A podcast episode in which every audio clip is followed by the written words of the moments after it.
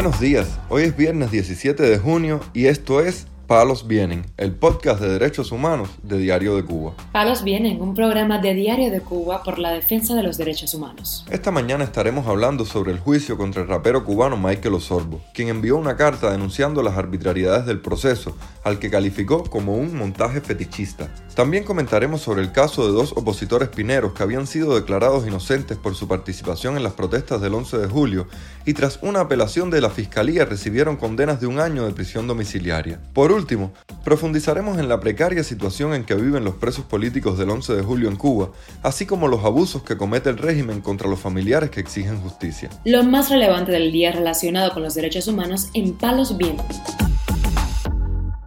El rapero cubano Michael Osorbo envió este jueves un mensaje desde la prisión en el que calificó el juicio al que fue sometido junto al artista Luis Manuel Otero Alcántara como un montaje fetichista y dijo que todo el juzgado que allí se presentó con el supuesto propósito de ser imparcial fue una obra bien orquestada por el Partido Comunista de Cuba. El rapero también denunció que las personas que asistieron al juicio, en especial la presidenta de la sala, eran militantes del Partido Comunista de Cuba y acusó a los fiscales de ser agentes de la seguridad del Estado. Que me sancionen para nada me importa, ya que el tribunal de mi conciencia, dictando justa sentencia, me encuentra inocente de los cargos que se me imputan, agregó Sorbo, quien dijo que seguirá actuando de forma justa de acuerdo con sus principios éticos. También la activista Nameli Ramos denunció las arbitrariedades cometidas en el juicio contra los artistas. En medio de que transcurrió el juicio, si fue un juicio a puerta cerrada, solo se permitieron dos, familiares por eh, acusado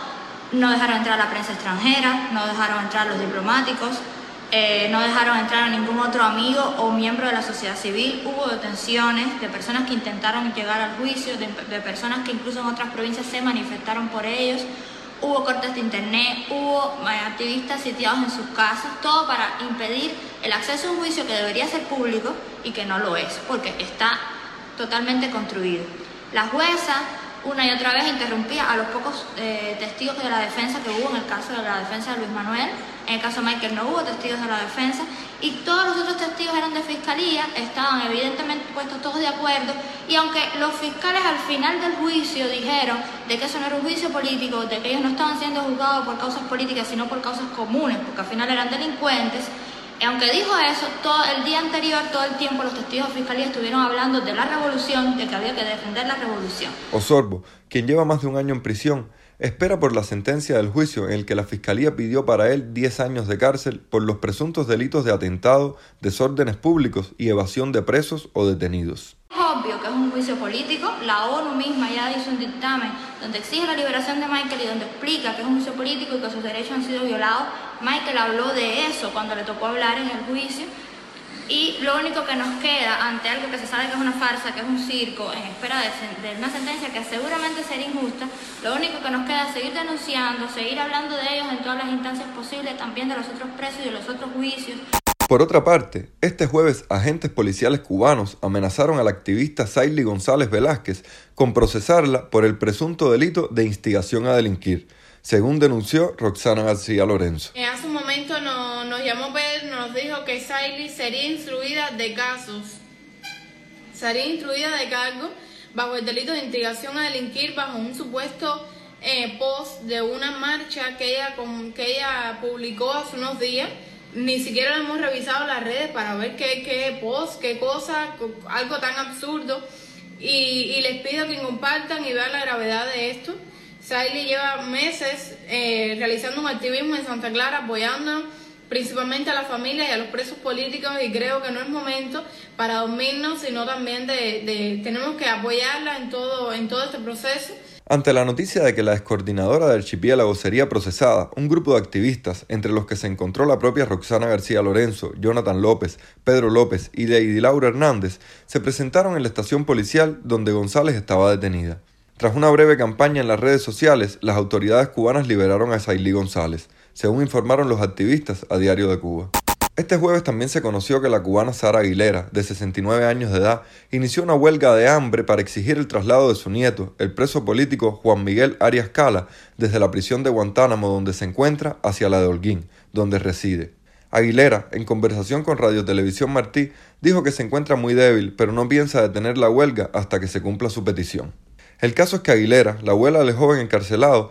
es su única familia en Cuba, por lo que tiene que recorrer frecuentemente 137 kilómetros para visitar a su nieto y llevarle alimentos y medicinas a prisión. Su hija, la dama de blanco María del Carmen Cala Aguilera, residente en Estados Unidos, dijo que su madre es una persona enferma que ha sido sometida a varias operaciones y sospecha que, de continuar el ayuno, no va a resistir. Juan Miguel Arias Cala cumple una condena de 15 años de prisión desde 2015, acusado de agredir al médico Edilio Herrera, a quien acusó de provocar la muerte de su hermano, el prisionero político Luis Miguel Arias Cala, a raíz de una supuesta negligencia médica en el Hospital Lenin, en Holguín. De acuerdo con la ONG Archivo Cuba, Luis Arias Cala, de 25 años, murió el 13 de octubre de 2014, meses después de que recibiera una inyección por la fuerza en prisión.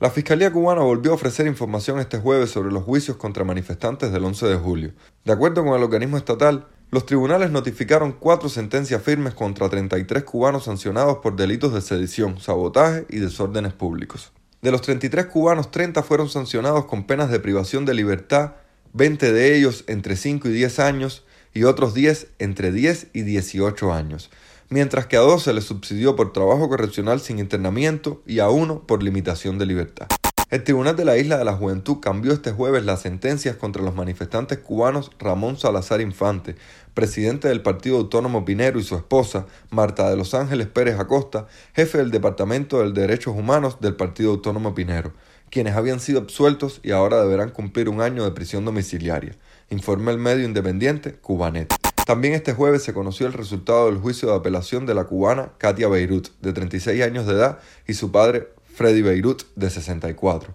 quienes habían sido condenados a 20 años de prisión cada uno por el delito de sedición y ahora les bajaron a 10 años para Katia y 9 para su padre. El hijo mayor de Freddy Beirut, llamado Exaint, fue apresado y golpeado junto a sus dos hijos menores en la provincia de Guantánamo durante las protestas del 11 de julio, lo que motivó a que su padre y su hermana decidieran unirse al día siguiente a las protestas en la Guinera. El régimen cubano impidió este jueves que Lisette Fonseca, madre del preso político Roberto Pérez Fonseca, y Marta Perdomo, madre de Jorge y Nadir Martín Perdomo, presos por participar en las protestas del 11 de julio, abordaran un vuelo de Iberia rumbo a España, donde tenían previsto reunirse con el Parlamento Europeo y el Comité de Derechos Humanos de Naciones Unidas, entre otros organismos, para denunciar la situación de los presos políticos en la isla, denunció el Observatorio Cubano de Derechos Humanos. La organización dijo que las autoridades cubanas permitieron a las madres recoger incluso la tarjeta de embarque, por lo que luego no pudieron cambiar el vuelo o solicitar el reintegro del boleto. El hijo de Lisette Fonseca fue acusado de romper un cuadro de Fidel Castro durante las protestas antigubernamentales, por lo que lo condenaron a 10 años de prisión, mientras los dos hijos de Marta Perdomo fueron condenados a 8 y 6 años de privación de libertad por participar en las manifestaciones. Este jueves la cubana Marta Domínguez, madre del periodista independiente Jorge Bello Domínguez, quien se encuentra encarcelado en el penal del Combinado del Este, denunció que este está sin medicamentos y atención médica especializada. Tras visitarlo en prisión, la madre de Bello Domínguez denunció en declaraciones a Radio Televisión Martí que la comida en el penal es un sancocho, que no hay medicamentos, no le han dado la asistencia médica necesaria por la pérdida de la visión que está sufriendo debido a la diabetes, no le están midiendo el nivel de azúcar por falta del instrumento y lo están inyectando con una jeringuilla con una aguja despuntada, que le provoca abscesos en el cuerpo, en los brazos y muslos. Además, Marta Domínguez dijo que le llevó varios medicamentos a su hijo, entre ellos insulina, pero no se los dejaron pasar alegando que ahí tienen de todo, lo que calificó como una falsedad. Este viernes, en el Tribunal Municipal de Marianao, en La Habana, se realizará el juicio de apelación de Bello Domínguez, así como del resto del grupo de residentes en Guira de Melena, encarcelados por participar en las protestas populares del 11 de julio. En respuesta a las violaciones cometidas contra los manifestantes del 11 de julio en Cuba, el gobierno de Estados Unidos anunció este jueves que tomó medidas para imponer restricciones a los visados de cinco funcionarios cubanos no identificados por su vinculación con los juicios y el encarcelamiento de manifestantes en más de 50 ciudades y pueblos de Cuba. En un comunicado, el Departamento de Estado que dirige Anthony Blinken anunció las sanciones que responden a la proclamación presidencial 5377, por lo que Estados Unidos puede suspender la entrada al país de funcionarios y empleados del régimen cubano, reportó la agencia EFE. Según el comunicado, estos cinco funcionarios están vinculados a los juicios injustos y a las sentencias y encarcelamiento de manifestantes cubanos que salieron a la calle el 11 de julio. El gobierno de Estados Unidos denunció que las autoridades cubanas niegan a los ciudadanos sus derechos humanos básicos y libertades fundamentales. Las protestas del 11 de julio en Cuba, que fueron duramente reprimidas por las autoridades, ya llevaron a Washington a imponer sanciones a altos cargos militares. De acuerdo con los registros de Justicia 11J y el Centro de Información Legal Cubalex, hasta la fecha han sido juzgadas al menos 585 personas en relación con las protestas. Por su parte, Prisoners Defenders registró al menos 1.046 personas encarceladas en Cuba por motivos políticos, en su mayoría tras las manifestaciones del 11 de julio.